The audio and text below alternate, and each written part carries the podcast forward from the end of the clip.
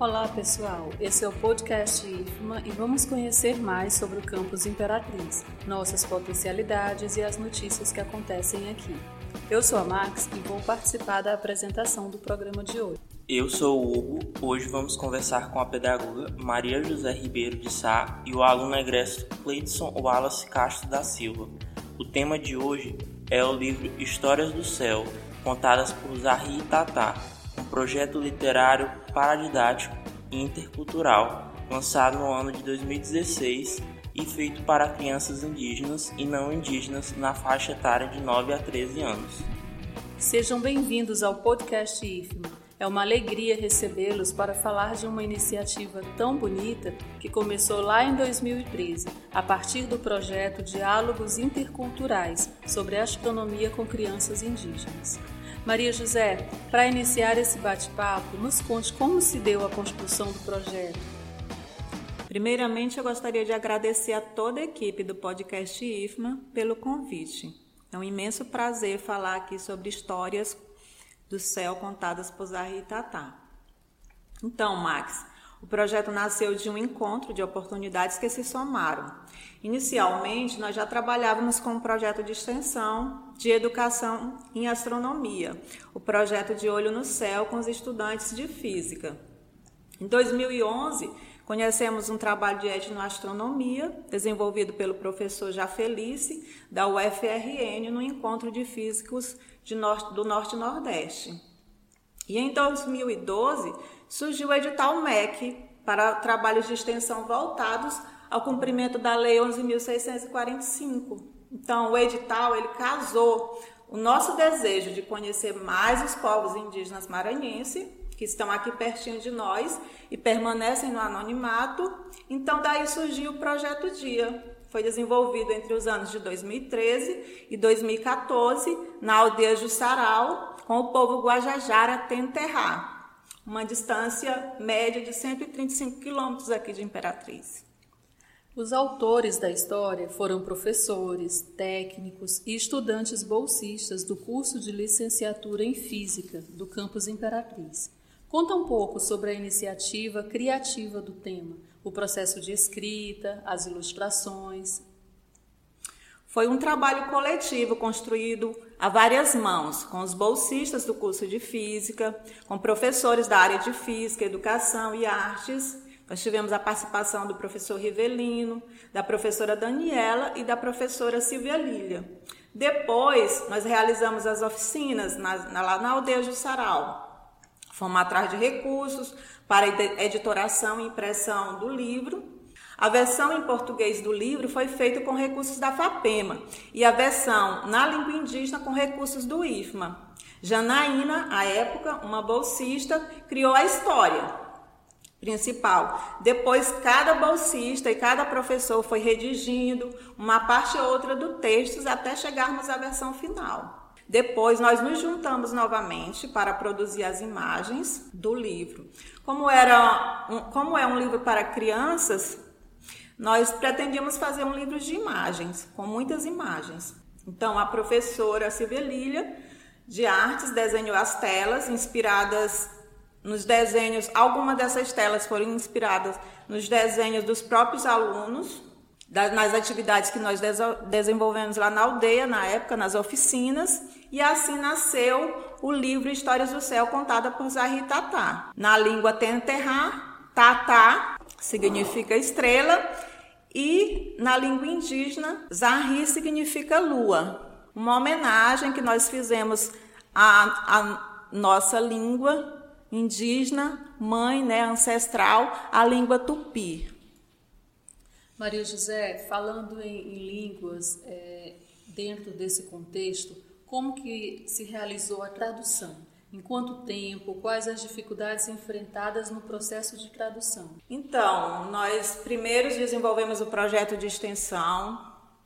Depois, com esse material, nós fomos atrás dos recursos para produzir o livro.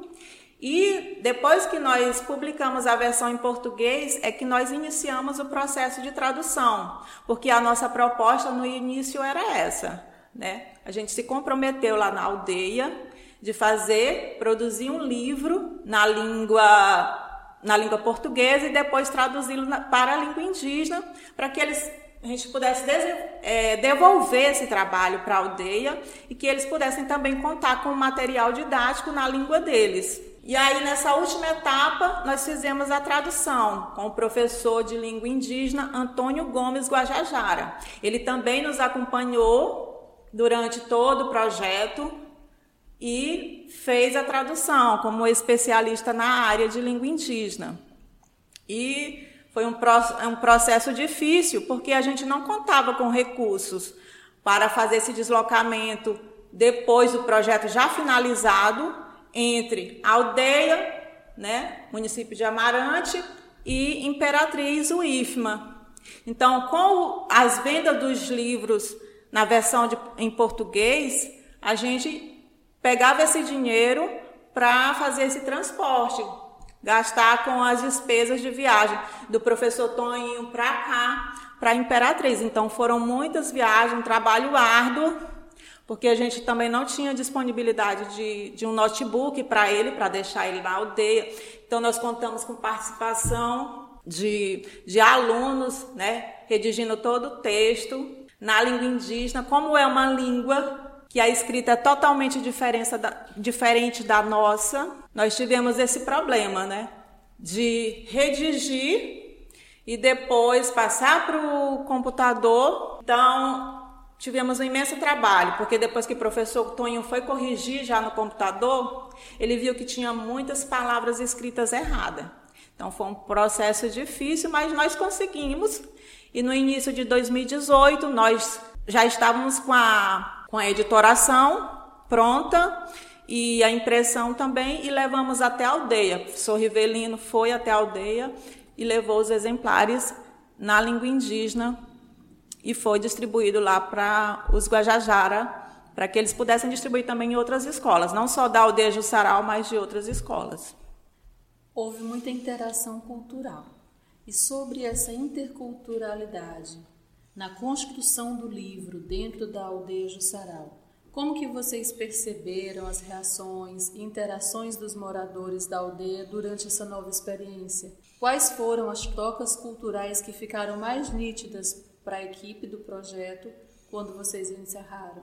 As interações foram as melhores possíveis. Né? O povo Guajajara, lá da aldeia Jussaral, é um povo muito acolhedor. Eles nos acolheram e a gente sabia que enfrentar dificuldade por questões das diferenças culturais, mas foi uma experiência maravilhosa porque nós pudemos aprender sobre uma nova cultura. Então, nós ocidentais planejamos as oficinas e chegávamos lá com tudo pronto para desenvolver um certo público-alvo. E quando nós chegamos lá na aldeia, a realidade era outra. Né? Nas comunidades indígenas, todos querem participar. Os velhos querem participar, as mães queriam participar das oficinas, elas traziam as crianças menores. Então a gente foi para trabalhar com uma faixa etária de 9 a 13 anos, com estudantes nessa faixa etária, e nós acabamos trabalhando com toda a comunidade da aldeia durante as oficinas, porque eles vinham e a gente não ia mandá-los embora. Né? Então também teve a questão das diferenças culturais, quando era um dia de um ritual né, da menina moça, por exemplo, se a gente chegasse lá, a gente teria que parar o trabalho e participar e não realizar aquela oficina. Ou se tivesse alguma demanda mais importante para eles resolverem do movimento indígena, uma reunião e tal, a gente também teria, mesmo a gente se, se deslocando, né, com toda a equipe, com todo o trabalho, a gente te, tinha que acolher né, essa demanda deles. E por isso que nós aprendemos bastante com com essa experiência intercultural, né? Foi a início desafiador, né? Porque a gente não conhecia essa cultura indígena, nós tivemos que estudar sobre ela, aprendemos, entrevistamos velhos, né? Sobre as constelações indígenas, seu João Tauí, que faleceu esse ano, né? Com mais de 100 anos de idade, nós entrevistamos, aprendemos sobre algumas constelações indígenas, ele nos contou essas histórias, então foi um trabalho de pesquisa, de extensão e de muita aprendizagem para toda a equipe. E eu acredito que também foi positivo lá para o pessoal da aldeia do Sarau. Né? Nós tivemos participação de professores indígenas, de professores não indígenas, das lideranças do Cacique, Zapu e Guajajara. Então, foi uma experiência bastante positiva para toda a equipe do IFMA e muito significativa. Ouvindo agora o Wallace, aluno que hoje já é egresso, mas participou de todas as fases do livro, quais são suas impressões sobre o trabalho enquanto aluno do curso de Física? Quais foram seus maiores desafios? Bom, primeiramente eu queria agradecer o convite, né? É como aquele ditado que diz que um bom filho sempre a casa retorna. É um prazer estar aqui novamente, né, para estar trabalhando e para estar é, falando sobre esse projeto maravilhoso. Bom, Respondendo à pergunta, as minhas impressões sobre esse trabalho, elas são, é dividida em dois momentos. O primeiro momento é enquanto realização do projeto na aldeia, a nossa ida lá, e posteriormente quanto à produção, digamos a pós-produção que veio depois do, do encerramento das visitas, que é justamente a construção do livro. Enquanto é, o momento na aldeia tem que se prezar que anteriormente foi feito todo um trabalho de fundamentação teórica, todo o um trabalho de expansão do nosso arcabouço sobre o que era interculturalidade, o que era esse trabalho e como que nós iríamos trabalhar com ele. Então, a minha, a minha impressão sobre o trabalho realizado na aldeia, não é porque fomos nós que, que desenvolvemos, mas ele foi bem executado à luz do que os teóricos dizem na literatura, porque a interculturalidade, Vera Kandal, ela de, determina, ou melhor, ela define como sendo uma região tênue, uma região de transição entre duas culturas, onde essas duas culturas elas não se, elas não se, como é que eu posso falar? Elas mantêm as suas principais características, mas elas não se fundem por completo. Uma cultura continua sendo ela e a outra também. No entanto, vai haver uma região, uma, uma região de transição, um limiar onde essas duas culturas elas vão interagir. Então, levando em consideração essa definição, a quando nós pisamos na aldeia, que nós levamos né, essa proposta de, de se trabalhar interculturalmente, foi bem executado. Hoje, olhando para trás, relembrando de todos os processos, de todos os passos dados, nós eu percebo que nós conseguimos executar essa definição em prática, o que é de extrema valia, de extrema significância. O segundo momento sobre a impressão do trabalho é sobre a própria construção do livro, que foi todo o trabalho que foi realizado pós as visitas. E o que eu percebo, né, hoje, que esse trabalho ele foi, ele traz a essência da interculturalidade que nós vivenciamos lá. Então, de certa forma, ele traz também essa perpetuação, essa execução do termo interculturalidade que todos nós que estávamos envolvidos no projeto já estávamos familiarizados com o arcabouço teórico, com o nosso desenvolvimento aqui nas disciplinas do, do curso. Então, é, mesmo pela, pelo próprio estudo que nós realizávamos para poder executar esse trabalho. Continuando, respondendo a segunda parte da pergunta aqui, quais foram os, os maiores desafios que nós encontramos? Eu, para mim, o maior desafio foi justamente fazer ser respeitado uma cultura diferente, poder fazer valer em prática a definição de interculturalidade, porque em nenhum momento era, era proposto pelo projeto de ensinar uma visão cultural é, em detrimento de outra. Então, caminhar por esse percurso onde você tinha que receber a outra cultura, respeitar e não sobrejulgar a sua sobre a do próximo, que no caso era da comunidade, foi um desafio muito grande, porque é algo que na prática estávamos vivenciando, que o primeiro contato que nós tivemos foi, somente, foi meramente teórico. Então foi muito, foi um desafio para manter e não deixar é com que essa definição, esse diálogo ele fosse perdido em qualquer momento. E de que forma você acha que trabalhos dessa natureza intercultural podem contribuir, impactar nas aldeias indígenas do interior do Maranhão?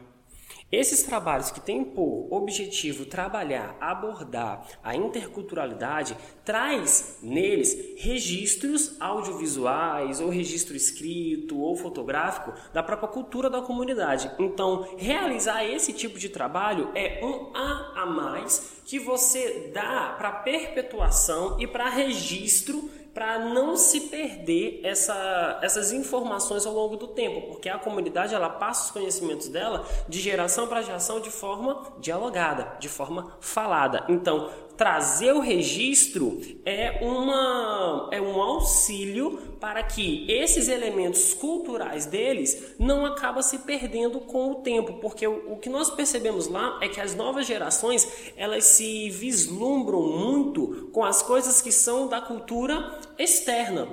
E isso, de uma forma direta ou indireta, acaba é, enfraquecendo a cultura deles. Então, esse tipo de trabalho ele é de extrema importância para que esses elementos culturais eles simplesmente eles não se disseminam com o tempo ou que se assimilassem a ponto de perder a sua característica essencial. Uma pergunta que também é muito importante é como esse trabalho influenciou na sua formação?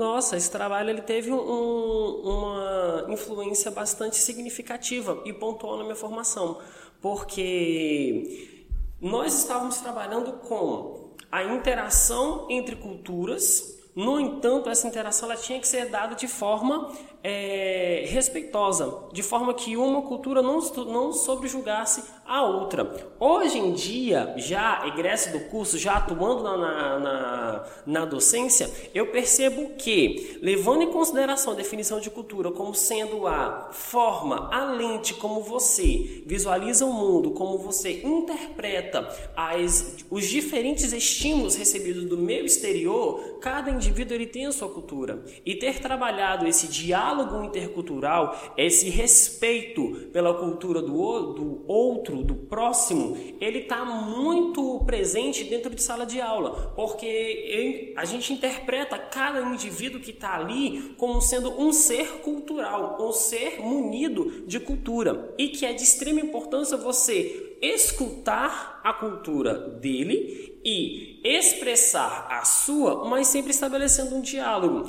Então, depois que eu passei por esse trabalho, depois que nós desenvolvemos a minha visão, a forma como eu encaro a sala de aula, ela mudou.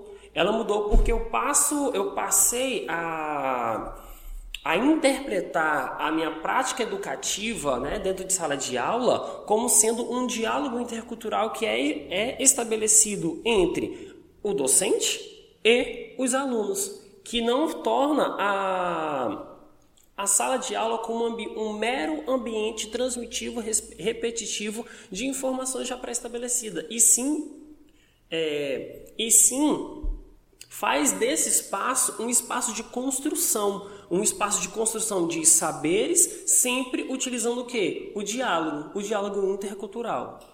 Wallace, você acredita que reunir em um livro teorias tão distantes ajuda a democratizar o conhecimento? Como isso pode se dar sem gerar competição de saber, algum tipo de preconceito ou discriminação entre cultura indígena e outras culturas? Bom, reunir em um mesmo material teorias é, diferentes, teorias que em um primeiro momento eles estão tão distantes, faz com que a própria definição de interculturalidade ela seja efetivada. Por quê? Porque a interculturalidade ela coloca em pé de igualdade duas culturas, onde uma não vai assimilar a outra, onde uma não vai se sobrepor sobre a outra. E colocar essas teorias um mesmo material é a efetivação desse diálogo. Mas como é que é feito essa efetivação propriamente dita? É estabelecendo pontes entre essas duas teorias, pontes onde evidenciam o ponto de confluência em que as duas culturas elas existam sem se perderem, sem perder a sua essência, sem serem assimiladas uma pela outra. Então é de extrema necessidade e valia que essas teorias elas sejam é, abordadas elas sejam registradas em um mesmo material, para que essa interculturalidade ela fica mais evidenciada e explícita. Bom, mais uma vez eu queria agradecer o convite de estar aqui né, de volta à casa para estar trabalhando esse, esse tema, para estar recordando lembranças tão boas. E eu queria também aproveitar para agradecer as pessoas que estavam envolvidas. Maria José falou um pouco disso, mas tem alguns momentos que eles têm que ser bastante evidenciados, como foi, por exemplo, a construção das imagens que foi feita pelos próprios bolsistas e que vale ressaltar também que as imagens elas não foram trabalhadas somente pelos bolsistas, teve o Edgenison, que também é do, é do curso de física e nos ajudou na elaboração de algumas imagens, a Natália Catarina também então eu queria só complementar o agradecimento da Maria José, que eu faço das palavras dela as minhas, e eu acrescento esses agradecimentos que, que têm que ser pontuados, têm que ser pontuados porque foram ajudas que foram singulares, que foram de extrema importância naquele momento em específico. Lembramos que em todos os nossos episódios, os convidados trazem uma dica cultural aos ouvintes. Cleidson e Maria José, fiquem à vontade para indicar um filme, série, livro ou qualquer outro recurso que vocês queiram compartilhar conosco. Bom, como dica cultural, eu vou deixar aqui um vídeo da Vera Candal, que é sobre o abecedário de educação intercultural, que está disponível no YouTube. E a minha segunda dica é sobre o canal de Nerdologia, que traz essas questões de ciências, cotidiano, tecnologia também, que é muito bacana. Eu gostaria de deixar como sugestão de leitura os livros Mundurucando 1 e Mundurucando 2, do autor indígena Daniel Munduruku. É, o livro A Vida é Útil, do autor indígena Ailton Krenak. E se você quiser conhecer uma cosmologia indígena mais a fundo, eu indico o livro A Queda do Céu, do pajé Yanomami Davi Copenaua. Excelentes dicas. Já na última sessão, tivemos como tema Dia Nacional da Consciência Negra. No dia 20 de novembro é celebrado o Dia da Consciência Negra. A data faz referência à morte de Zumbi, o então líder do Quilombo dos Palmares. Também relembra a introdução dos negros na sociedade brasileira e o fim da escravidão no Brasil. A consciência negra é uma expressão que designa a percepção histórica e cultural que os negros têm de si mesmos. Representa a luta dos negros contra a discriminação racial e a desigualdade social. Você acha que a sociedade tem mudado e questionado o racismo no Brasil? A Laís Milhomem, uma das nossas apresentadoras, respondeu: Sim, acredito que a sociedade tem feito mais questionamentos sobre o racismo estrutural e inconsciente no mundo todo, não só no Brasil.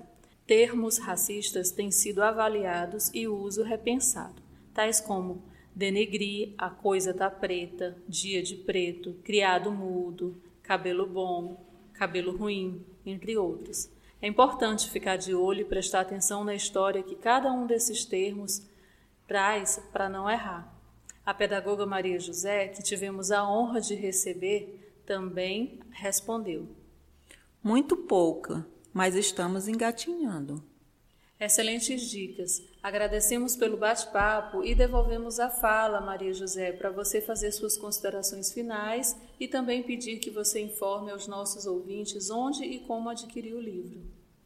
Primeiramente, gostaria de agradecer muito o convite. Gostaria de agradecer todos os professores, servidores que, direto ou indiretamente, contribuíram com o projeto Diálogos Interculturais com Crianças Indígenas, que resultou no livro Histórias do Céu contados por Zahri Tatá. Gostaria de agradecer ainda toda a comunidade da aldeia Jussaral, o povo Guajajara, na pessoa do cacique Zapui, do professor Antônio Gomes Guajajara, foram pessoas que contribuíram bastante com este projeto, que nos aceitaram na aldeia.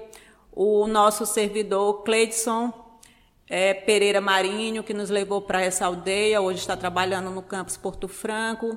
A nossa aluna Janaína, que hoje trabalha como enfermeira em Paragominas. O Antônio do Carmo, ex-alunos do curso de Física, que já estão em outros lugares do país ah, o Elber, que foi também nosso bolsista, que é professor em Manaus. Gostaria de agradecer ainda todos os outros bolsistas que eu não citei aqui, todos que contribuíram indiretamente ou diretamente para que esse projeto acontecesse, inclusive financeiramente, né? a FAPEMA e o Instituto Federal do Maranhão. O podcast IFMA retorna mais uma vez com a sessão de curiosidades. São publicações na página oficial do Instagram, podcastifma, com curiosidades e propondo uma interação com vocês ouvintes. A segunda sessão foi publicada na página no dia 26 de outubro, aproveitando a dica da nossa convidada Maria Rita do episódio O Aluno do IFMA, parte 1, Ensino Médio Integrado ao Técnico. Ela indicou no quadro Dica Cultural o livro O Triste Fim de Policarpo Quaresma, de Lima Barreto. Agora é a vez de vocês.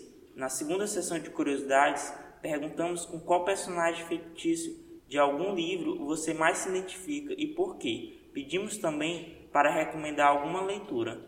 A Max, uma das nossas apresentadoras do podcast IFMA, respondeu: Me toca de maneira bastante comovente o livro O Caçador de Pipas, de Khaled Hossein, e o indico com certeza.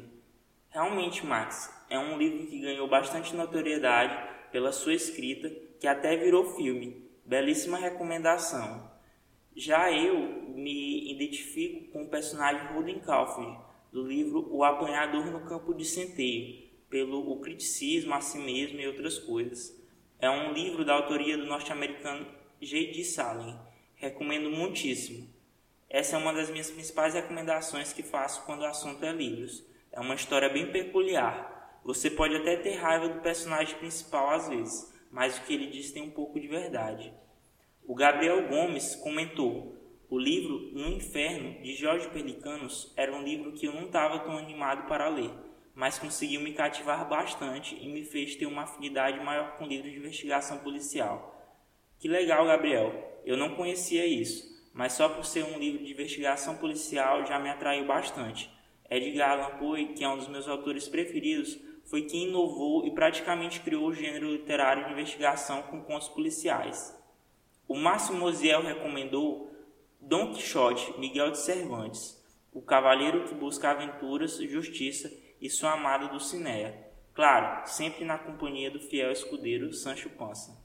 Essa recomendação é muito boa. Dom Quixote é um dos livros mais importantes da história da literatura espanhola e mundial. É um clássico.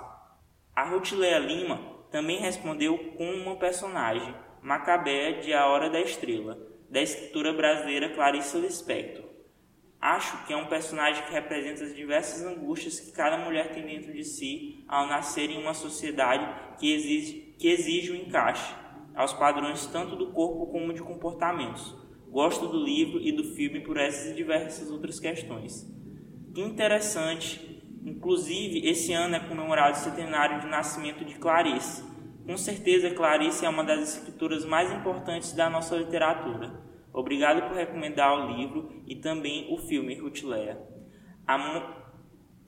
a Mônica Teles, que mora em Amiens, na França, fez sua escolha por Lorelei, a Lore, do livro Um Aprendizado ou Livro dos Prazeres de Clarice Lispector. A personagem passa por um processo de descoberta e transformação que toda mulher vive de alguma maneira na vida, ou deveria viver. E a linguagem usada pela autora é, como sempre, maravilhosa. O Ulisses da Lore, ah, Ulisses, que sorte ela teve. Muito bom, Mônica, realmente. Clarice Lispector nos propõe muitas reflexões do universo feminino. Ana Gabriela também comentou: recomendo as Crônicas de Nárnia, livro muito bom e meu personagem favorito é a Lúcia Inclusive fiz uma resenha desse livro no meu canal Gabi Word. Assistam lá. Muito boa recomendação. Mais um livro que virou filme. Uma das mais fantásticas histórias de ficção escrita pelo britânico C.S. Lewis, que criou um mundo enorme com personagens com muita personalidade. Que legal seu canal, Gabriela. Fica a dica cultural do seu canal para todos os nossos ouvintes. Para finalizar, a Cádila mais uma vez aqui no programa recomendou Grande Sertão Veredas, um sucesso enorme de Guimarães Rosas. Riobaldo, que é o próprio narrador, me identifico demais. Ideias bagunçadas, mas no final todos entendem. Tem também a bagaceira de José Américo de Almeida, Carlota, só inscritinha dela. E por aí se vai. Obrigado a todos pelas respostas.